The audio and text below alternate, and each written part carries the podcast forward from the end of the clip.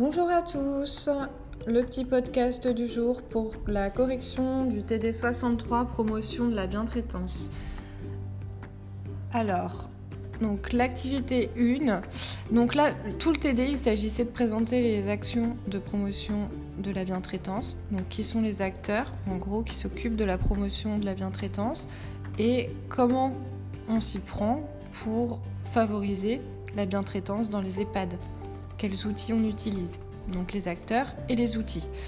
Donc l'activité 1, 1.1, pourquoi la loi de 2002, donc qui rénove l'action sociale et médico-sociale, permet de mettre en place une politique de bientraitance et eh bien, Tout simplement euh, parce qu'elle inscrit l'usager au cœur de la prise en charge et comme acteur de son projet de vie.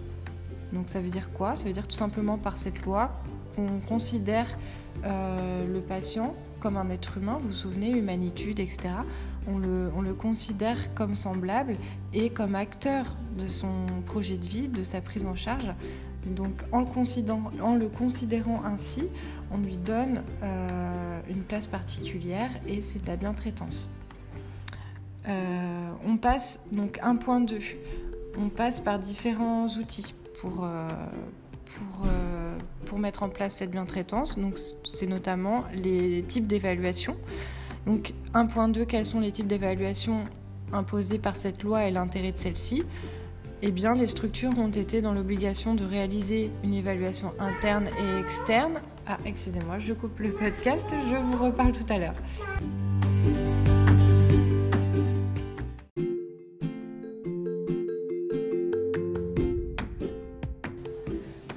Donc je reprends en espérant que je ne serai pas arrêtée. Alors 1.2, donc identifier deux types d'évaluation imposés par cette loi et l'intérêt de celle-ci. Donc comme je vous disais, euh, on a une obligation de faire des, des, évaluations dans les EHPAD, internes et externes. Donc interne, c'est fait par les gens qui travaillent dans l'EHPAD. En général, c'est la direction. Ou externe, c'est qu'on embauche quelqu'un d'extérieur euh, souvent, c'est une personne de, l'agence nationale ESM, euh, donc qui, va venir faire une, évaluation dans un EHPAD.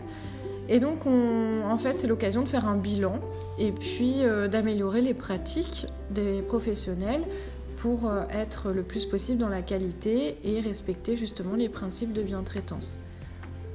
1.3 présenter la structure créée par les pouvoirs publics afin d'aider les professionnels à développer une culture de bientraitance. Donc là, il s'agit justement de l'Agence nationale de l'évaluation et de la qualité des établissements et services sociaux et médico-sociaux, l'ANESM, l'ANESM, a été créée du coup dans le but d'aider les professionnels, comme je vous disais, hein, pour mettre en place euh, des actions, mettre en place la politique de bientraitance. Donc euh, pour ça, elle fait par exemple des guides de bonnes pratiques qu'elle met à disposition aux EHPAD pour euh, améliorer leurs pratiques. Voilà, donc c'est une agence qui aide en fait hein, et qui permet donc euh, d'organiser des évaluations. Ensuite, activité 2, les pratiques professionnelles et la bientraitance. Donc pour chaque situation, on a des actions, il fallait proposer des actions de bientraitance. Donc là, je ne sais pas si je vais toutes les faire, on va voir. Euh, là, donc pour la première euh, situation, vous aviez Madame Fort tous les mercredis qui part en, visite chez sa fille pour la journée. Et elle vient d'apprendre donc oui, que sa fille ne viendra pas. Donc là, action proposée, bah, tout simplement solliciter cette dame à participer à des animations collectives, essayer de l'entraîner un petit peu euh, pour, pour qu'elle garde le moral. Ensuite, l'autre situation, toutes les nuits, euh, Marina procède au change et elle allume systématiquement les plafonniers des chambres. Euh, là, donc, euh, c'est peut-être pas une bonne solution. Hein. D'un coup, les personnes sont en pleine lumière. Peut-être privilégier une lumière plus douce, soit une lampe, une lampe torche du téléphone, soit une veilleuse qu'il y a déjà dans la chambre. Enfin voilà, trouver peut-être un moyen pour que ce soit moins agressif pour les personnes. Ensuite, Monsieur Perrin écoute sa télévision assez fort le soir car il est malentendant. Cela dérange les voisins, forcément. Euh, donc là, faudrait proposer, par exemple, de prendre un casque euh, audio pour que Monsieur Perrin puisse continuer à regarder la télévision mais sans gêner les autres. Odile, la soignante, interpelle sa collègue dans le couloir en lui disant va faire Madame Félix. donc là, euh, il s'agit plutôt donc, de relations entre collègues. Ce serait plutôt du coup de prendre euh, un peu des pincettes quand on parle aux gens. Donc, peux-tu aller faire les soins de Madame Félix? Ce serait plus adapté pour s'exprimer et pour s'adresser à sa collègue. Marie, aide-soignante, entre dans la chambre de Madame Fleur et prend un maillot dans sa commode.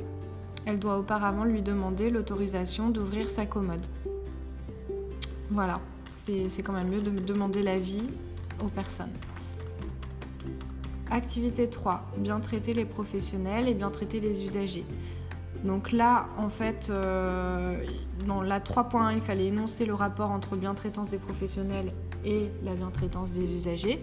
Bah, plus en fait les personnes vont être euh, heureuses d'aller travailler, vont sentir qu'elles sont euh, valorisées par l'employeur, qu'elles qu'elles travaillent dans de bonnes conditions, euh, qu'elles ont une reconnaissance et qu'elles se sentent bien à leur travail, plus elles vont pouvoir être efficaces et être communicatives, être, euh, euh, à l'aise avec les personnes, être dans une bonne relation avec les personnes hébergées.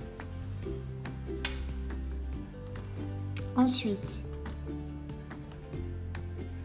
4.1. Pourquoi la Haute Autorité de Santé a-t-elle créé un exemple de charte pour les professionnels?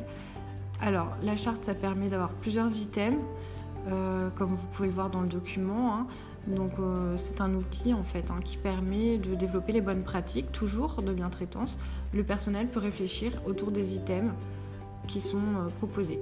Ensuite, 4.2 eh bien, le fait de structurer, d'élaborer pardon, sa propre charte, ça permet de, c'est toujours pareil, un outil de réflexion pour que les personnes vraiment au sein d'un même EHPAD puissent trouver des solutions, puissent trouver euh, des valeurs communes, professionnelles autour de la bientraitance.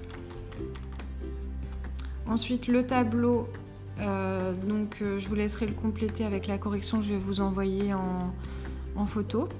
Donc il fallait en fait donner des exemples concrets par rapport aux items de la charte. Donc par exemple, je vous dis juste l'exemple du premier. Euh, le professionnel répond aux attentes de la personne dans un délai raisonnable. Donc ça, c'est un des, items. L'article de la charte, le soignant se montre disponible vis-à-vis des personnes. Et l'exemple concret, c'est répondre au plus vite, par exemple si la personne sonne dans sa chambre.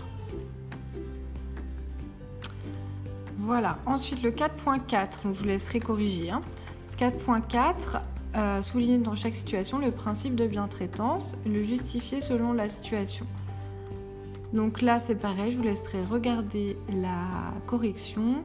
Donc par exemple, situation 2, Monsieur Louis expose à l'aide-soignante ses difficultés pour ne plus habiter dans sa maison, à ne plus habiter dans sa maison. Celle-ci s'assied près de lui et l'écoute.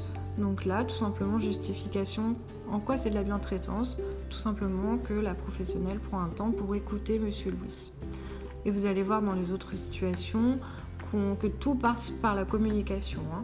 Donc euh, on écoute, on communique, on explique les choses, toujours dans le respect. Voilà. Donc c'est ce qu'il faut retenir de, ce, de, de cet exercice-là.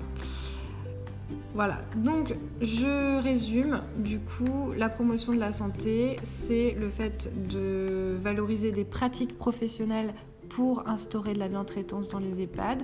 Donc ça passe par plusieurs outils qui sont commandités par euh, l'agence, euh, par la NESM.